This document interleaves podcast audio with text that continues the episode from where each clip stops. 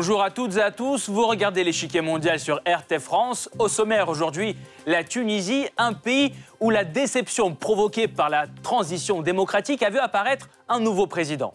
Entre les réformes et les grands projets dans la politique étrangère, le berceau du printemps arabe bouscule tout.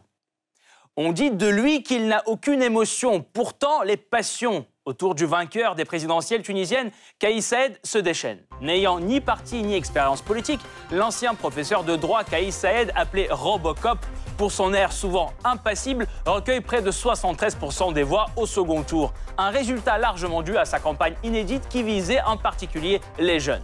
Mais juste avant les présidentielles, les Tunisiens ont été appelés aux urnes pour les élections législatives. Résultat, le Parlement reflète une division sans précédent, une multitude de petits blocs y accèdent, mais aucun d'entre eux n'arrive à former la majorité. Conséquence, la formation du nouveau gouvernement peine à se réaliser. Pendant que les forces politiques cherchent à trouver un compromis, le nouveau président fait ses premiers pas à l'international.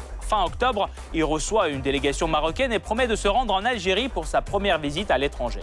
Tout cela pour un objectif majeur, revitaliser l'alliance des pays du Maghreb. Une tâche plus que compliquée compte tenu de la situation explosive dans la région.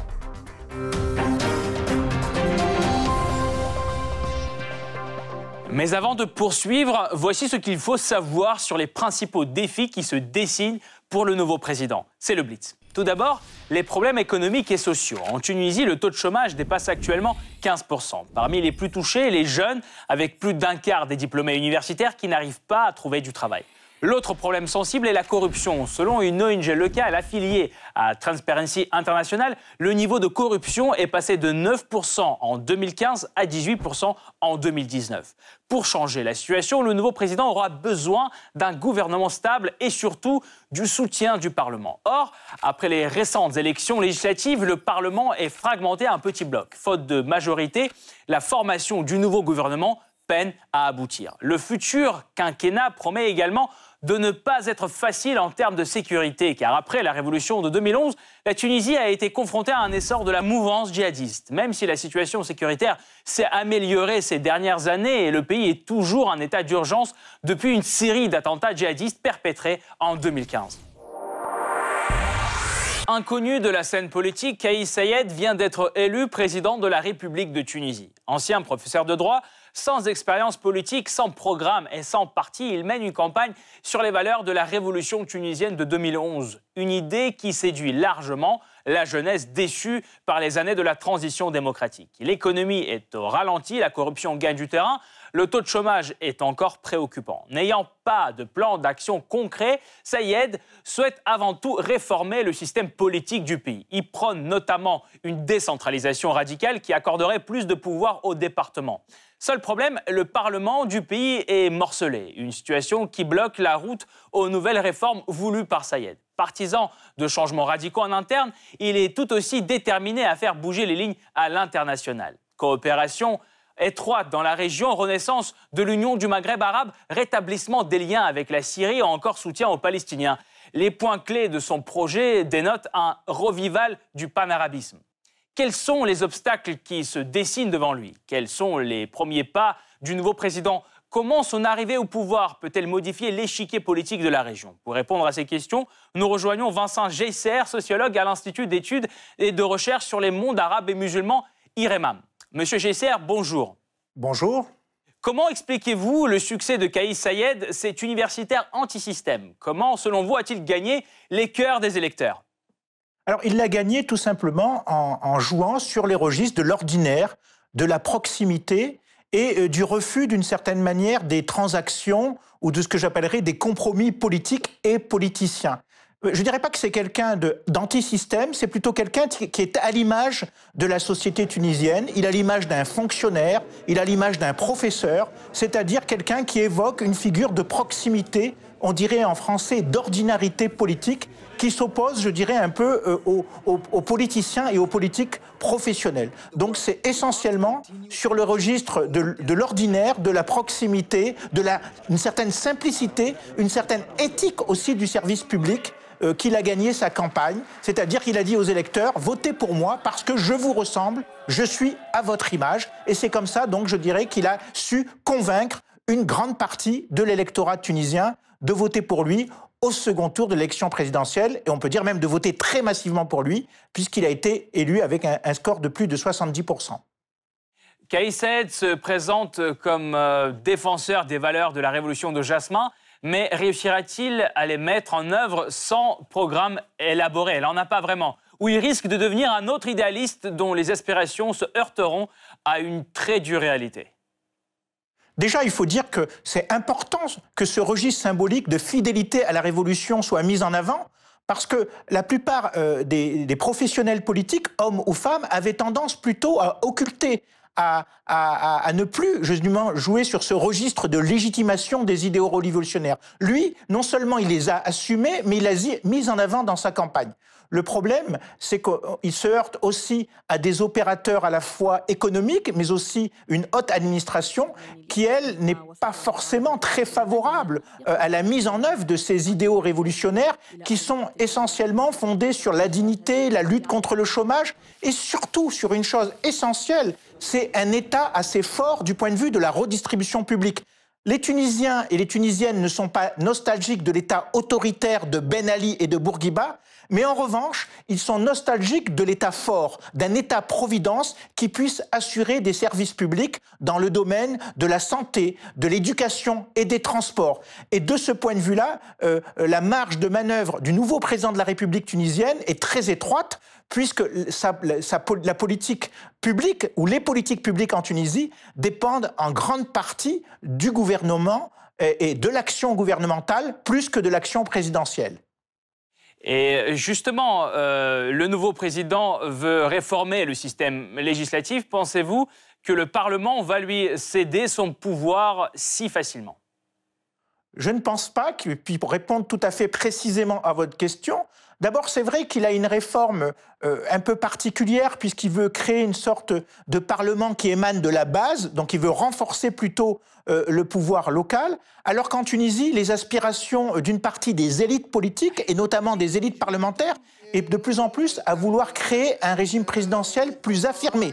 Donc la, majorité parlementaire serait plutôt propice à réduire, non pas, non pas forcément à réduire les pouvoirs du Parlement, mais aller vers un régime de moins en moins, je dirais, où le Parlement puisse jouer un rôle central et à, donner davantage de pouvoir au président. Donc de ce point de vue-là, euh, son projet, qui, reste encore même un peu flou, hein, faut-il le dire, de redonner du pouvoir au peuple à travers des assemblées qui seraient élues localement, ce qui serait un projet de décentralisation politique radicale, se heurtera inévitablement au consensus d'une grande partie des élites politiques tunisiennes qui sont plutôt portées aujourd'hui à réclamer un renforcement du pouvoir présidentiel, non pas forcément du président actuel, mais je dirais dans l'armature institutionnelle, et à rétablir même une forme de scrutin majoritaire, c'est-à-dire non plus une assemblée élue au, au suffrage universel proportionnel, mais au scrutin majoritaire qui renforcerait les blocs politiques. Merci beaucoup, euh, Monsieur Gesser. Nous allons poursuivre notre analyse, mais nous vous retrouverons en fin d'émission pour plus de détails sur la question. La Tunisie a un nouveau président élu à la mi-octobre avec plus de 70% des voix. Kaïs Sayed remporte une victoire écrasante au second tour de la présidentielle, un résultat dû largement à sa campagne électorale. Sans parti et sans financement ni public ni privé, Kaïs Sayed est un candidat qui se dit proche du peuple. À défaut de pouvoir tenir des meetings et se payer des affiches, il préfère les rencontres dans les lieux publics, marchés ou cafés. Rapprocher le pouvoir des citoyens et éradiquer la corruption. Ces promesses sont simples et parlent à des milliers de volontaires qui les relaient via Facebook, Twitter et Instagram. Un appui qui a fortement dynamisé sa popularité. Ciblée mais modeste, sa campagne électorale contraste fortement avec celle de son rival principal, Nabil Karoui, le magnat des médias. Qualifié souvent de Berlusconi tunisien, il est arrêté en 2019 pour suspicion de blanchiment d'argent et évasion fiscale. Après sa sortie de prison en octobre, il organise plusieurs meetings électoraux, mais la confiance n'est plus là. Surtout celle des jeunes qui se tournent vers son rival, Kaïs Sayed. Selon l'Institut de sondage Sigma, 90% des électeurs de 18 à 25 ans ont donné leur voix à ce dernier. Une victoire plus que surprenante si l'on tient compte du fait que Kaïs Sayed n'a aucune expérience politique. Juriste de formation, il est spécialiste en droit constitutionnel. Il enseigne dans les universités de Sousse puis de Tunis jusqu'en 2018, date à laquelle il prend sa retraite. Kaïs Sayed préside également l'association tunisienne de droit constitutionnel depuis 1995. Il gagne en notoriété suite à de nombreuses interviews accordées à la télévision nationale au début des années 2010. C'est à ce moment-là qu'il est surnommé Robocop du fait de son comportement inexpressif et de ses manières sévères. Après la révolution de 2011, il fait partie d'un comité d'experts qui aide le Parlement à rédiger la Constitution. Kaïs Sayed affiche ses ambitions présidentielles à partir d'octobre 2018, après d'un an de la date du scrutin. Il explique alors sa candidature dans Jeune Afrique par un sens profond du devoir à l'égard du peuple tunisien. Mais pourquoi la population tunisienne décide-t-elle de confier le sort du pays à un novice en politique? Une des raisons est la perte de confiance dans les élites politiques au pouvoir. Selon un récent sondage, plus des trois quarts de la population ne croient plus les députés nationaux. Une méfiance qui n'est pas sans fondement. Au cœur des préoccupations, une situation alarmante dans le secteur social. Près de 15% de la population active n'a pas de travail. Parmi les plus touchés figurent les jeunes avec plus d'un quart des diplômés universitaires qui sont actuellement au chômage. L'autre défi de taille est la corruption. Selon une ONG locale affiliée à Transparency International, le niveau de corruption a doublé depuis 2015, affectant presque tous les domaines, les services publics, la justice, la médecine et même l'enseignement. Quant à la situation économique, elle laisse fortement à désirer. Selon le FMI, le PIB du pays tendrait vers une légère récession en passant de 2,5% en 2018 à 1,5% aujourd'hui. L'inflation, quant à elle, reste un problème sensible, 6,6% aujourd'hui, elle était deux fois moins forte qu'il y a quelques années. Conscient de la gravité de la situation, le nouveau président promet de redresser l'économie, d'aider les pauvres et de renforcer la lutte contre la corruption. Or, pour l'instant, il n'a toujours pas de programme d'action précis. Je n'ai pas de programme traditionnel car je suis convaincu que le peuple tunisien, comme d'autres, est entré dans une nouvelle phase historique.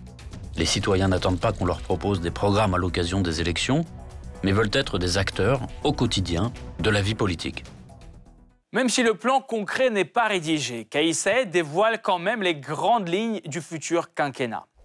Santé, enseignement, sécurité devraient être les domaines qui seront euh, réformés en premier. La priorité absolue est de garantir l'accès à la santé pour tous et de généraliser la sécurité sociale. Quant à l'enseignement, une nouvelle institution serait mise en place avec un conseil supérieur de l'enseignement. Son objectif est de rehausser le niveau d'enseignement en introduisant les réformes nécessaires. Dans le domaine judiciaire, Kaïs Sayed se prononce en faveur de la peine de mort qui est suspendue en Tunisie depuis 1991 et contre la dépénalisation de l'homosexualité. Il s'oppose en outre au projet de réforme de l'héritage qui rendrait égaux en la matière les hommes et les femmes. Une réforme souhaitée par l'ancien président qui n'aura pas eu le temps d'être adoptée. L'obstacle principal, c'est le système politique du pays. Le nouveau président entend le reconstruire en entier. Dans le programme de Kaïs Sayed, le pouvoir prendrait sa source localement pour aller vers le central en passant par le régional. Il y aurait donc un conseil local dans chacun des 264 départements tunisiens. Ses membres seraient élus au suffrage universel direct et leur mandat serait révocable. C'est aux députés locaux que reviendrait de gérer les défis économiques du département et d'adopter le modèle de développement qui lui correspond. L'un de ses membres, tiré au sort, représenterait le département au niveau régional. À leur tour, les élus régionaux choisiraient un représentant parmi eux pour former l'Assemblée nationale. Cette réforme renverserait donc complètement le système actuel du pouvoir. Mais aura-t-elle le soutien du Parlement? Rien n'est moins sûr compte tenu des dernières élections législatives en octobre 2019. Car depuis les élections, le nouveau Parlement tunisien est morcelé en un grand nombre de blocs. Aucun parti n'a pas réussi d'obtenir un score supérieur à 20%, une configuration qui rend extrêmement difficile l'adoption des réformes. Sur fond de nombreux désaccords, les partis refusent de coopérer pour former une majorité. Résultat, la formation d'un gouvernement s'avère quasi impossible. Une situation qui risque de freiner la réalisation des réformes en interne. Idem pour la politique extérieure que le nouveau président veut aussi modifier radicalement. Quelle est donc sa vision de la diplomatie tunisienne? Quels sont ses premiers pas à l'international? Enfin, pourquoi la révolution de Jasmin n'a-t-elle pas justifié les attentes des Tunisiens? La réponse après la pause.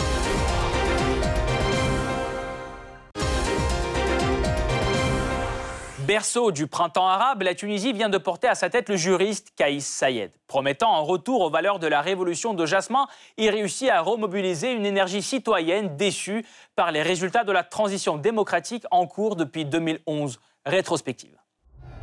C'est en 2010 qu'éclate en Tunisie un mouvement de révolte, la révolution de Jasmin. Cette dernière marque le début d'une série de révoltes dans le monde arabe connu sous le nom de printemps arabe les Tunisiens prennent la rue pour dénoncer le chômage, la corruption et la répression de Zine El Abidine Ben Ali, au pouvoir depuis 23 ans. Au pied du mur, Ben Ali quitte le pays le 14 janvier 2011 pour l'Arabie saoudite.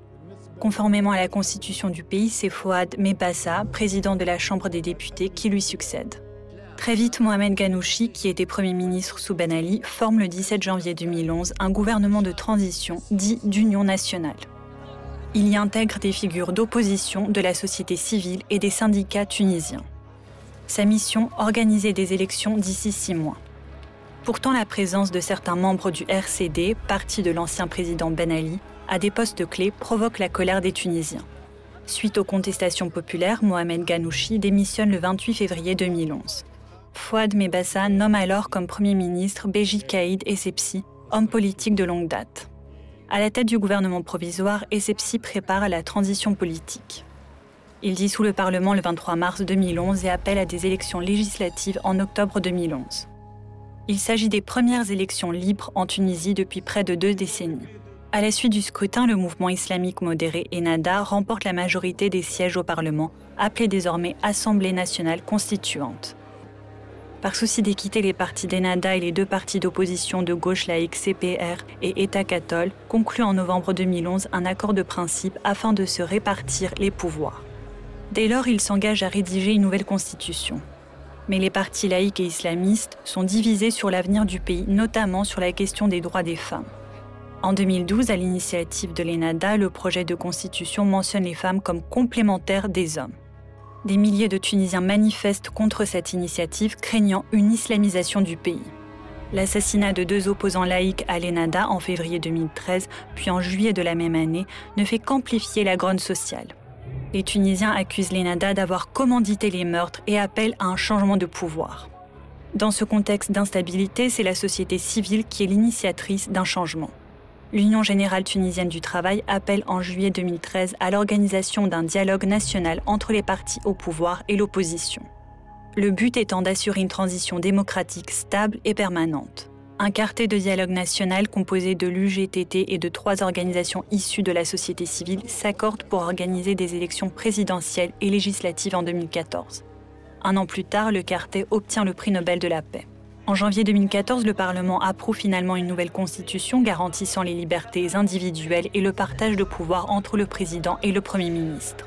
Lors des élections législatives du 26 octobre 2014, le parti Nida Tounes, avec comme chef de file Béji Kaïd Essebsi, est donné vainqueur. Son parti promeut l'émancipation de la femme et un islam tolérant.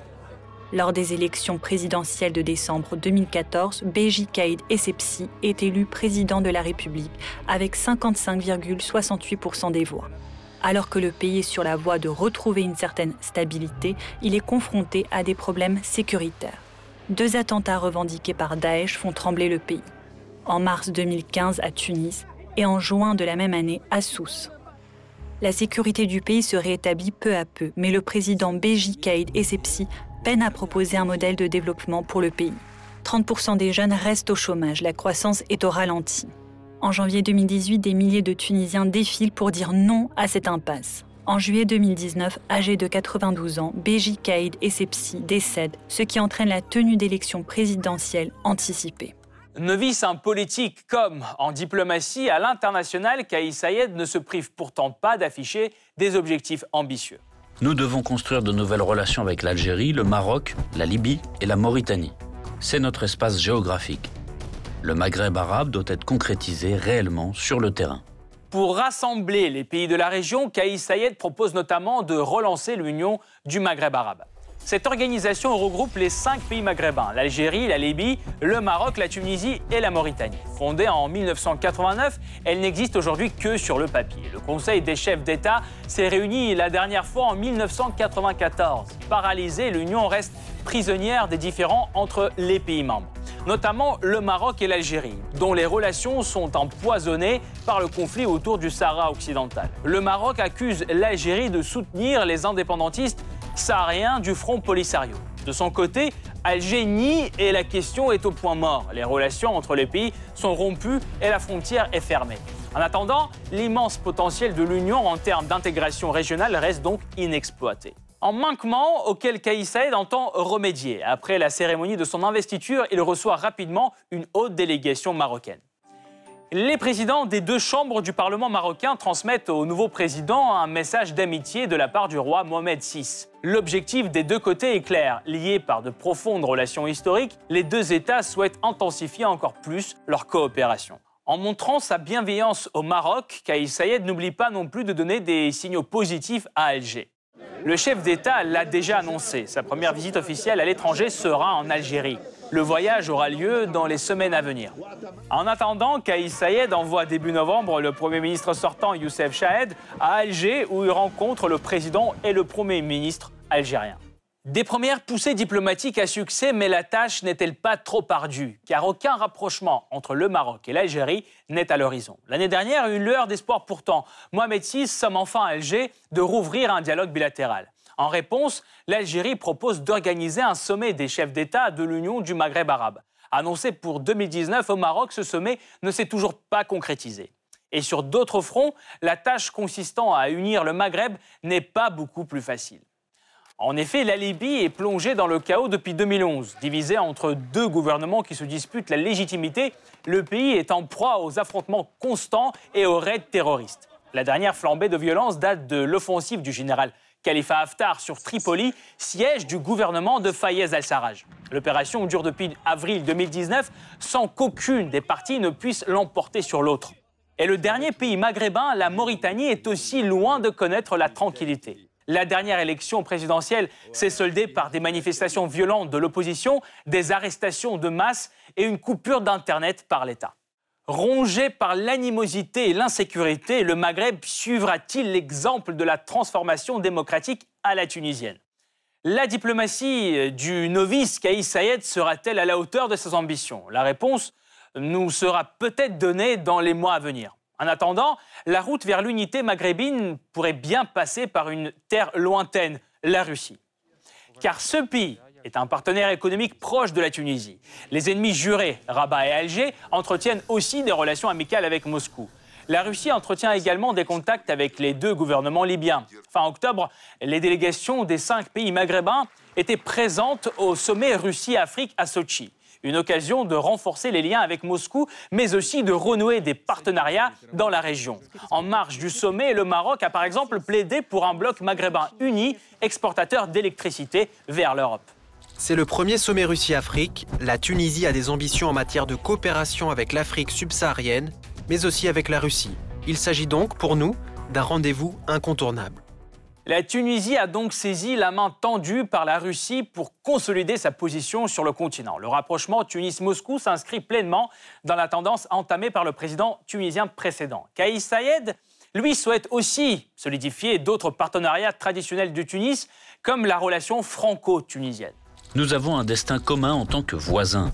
Dépassons les moments tumultueux pour écrire une nouvelle histoire, ensemble, en collaboration.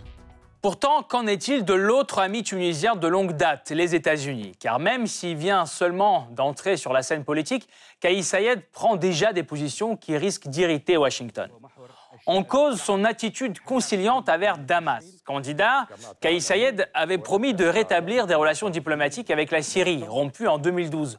Encore plus problématique pour les Américains, à peine entré en fonction, le nouveau chef d'État rejette publiquement le deal du siècle entre Israël et Palestine, chéri par Donald Trump. La lutte pour la cause palestinienne était d'ailleurs au centre de son discours d'investiture.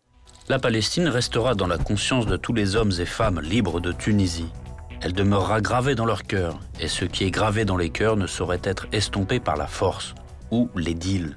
Une position qui s'inscrit clairement dans la ligne nationaliste arabe de Kaïs Sayed. Mais quel sera l'effet de sa future politique sur la position tunisienne à l'international? Le nouveau président a-t-il des chances de réussir son pari d'unir le Maghreb? Pour voir plus clair, Dans l'avenir qui s'ouvre pour la Tunisie avec le nouveau président, nous rejoignons de nouveau Vincent Gesser, sociologue à l'Institut d'études et de recherche sur les mondes arabes et musulmans IREMAM. Monsieur Gesser, parlons maintenant des aspirations géopolitiques de Kais Sayed. Il prône notamment un panarabisme maghrébin et souhaite relancer l'union du Maghreb arabe. Est-ce une utopie compte tenu des différends profonds entre, par exemple, le Maroc et l'Algérie? Soyons sincères, euh, euh, les, pays arabes sont à la fois dans une double logique. Ils sont dans une logique extrêmement nationaliste et ils sont aussi dans une logique d'alliance géopolitique. Et on voit mal aujourd'hui la plupart des États arabes revenir aux vieux idéaux, aux vieilles utopies du nationalisme arabe, qui n'ont d'ailleurs jamais appliqué euh, été appliqué dans l'histoire du monde arabe. Hein. On a plutôt assisté à un, je dirais, un enfermement ou du moins un repli des États arabes sur des politiques extrêmement nationales et sur des alliances géopolitiques.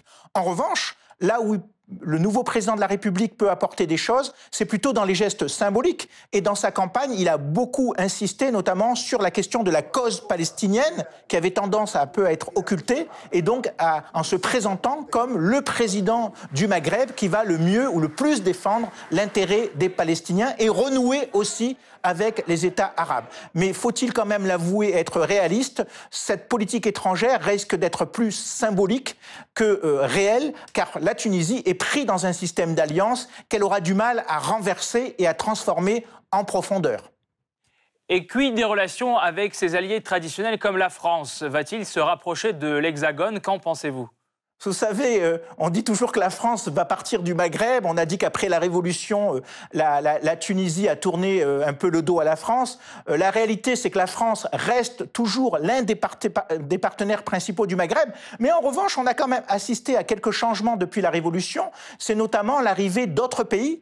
Un pays dont on parle très très peu, effectivement, c'est par exemple l'Allemagne, qui joue un rôle de plus en plus important dans la coopération euro-tunisienne. Et l'Allemagne est devenue un partenaire essentiel mais on peut penser aussi à des pays, bien sûr, comme la Russie. Et euh, là, Kais Saïd n'est pas du tout braqué sur la Russie. Au contraire, il peut aussi favoriser euh, des relations une reprise des relations avec la Russie ou d'autres pays européens. En tout cas, ça sera un président qui veillera à ne pas rester dans, euh, je dirais, la, vieille amitié franco-tunisienne. Il va la préserver, il va la conserver, mais il va aussi rechercher d'autres partenaires européens à la Tunisie. Et je pense qu'il fera un certain nombre de gestes symboliques pour montrer qu'on a dépassé simplement, je dirais, cette union tuniso-française ou cette union franco-tunisienne pour aller vers d'autres partenaires qui permettra à la Tunisie aussi de montrer qu'elle n'est plus dans ce schéma colonial ou postcolonial, mais qu'elle peut aussi exister à travers d'autres partenaires à l'échelle euh, tunisienne, à l'échelle maghrébine, à l'échelle arabe et à l'échelle internationale avec des pays euh, euh, dits du Sud. Merci beaucoup Vincent Gesser pour cette analyse. Je rappelle, vous êtes sociologue à l'Institut d'études et de recherche sur les mondes arabes et musulmans. Je rappelle, Vincent Gesser a été avec nous aujourd'hui. Merci encore pour cet éclairage. Cette partie-là n'est pas encore terminée. La semaine prochaine, une nouvelle partie vous attend avec d'autres pions sur l'échiquier mondial. À bientôt sur RT France.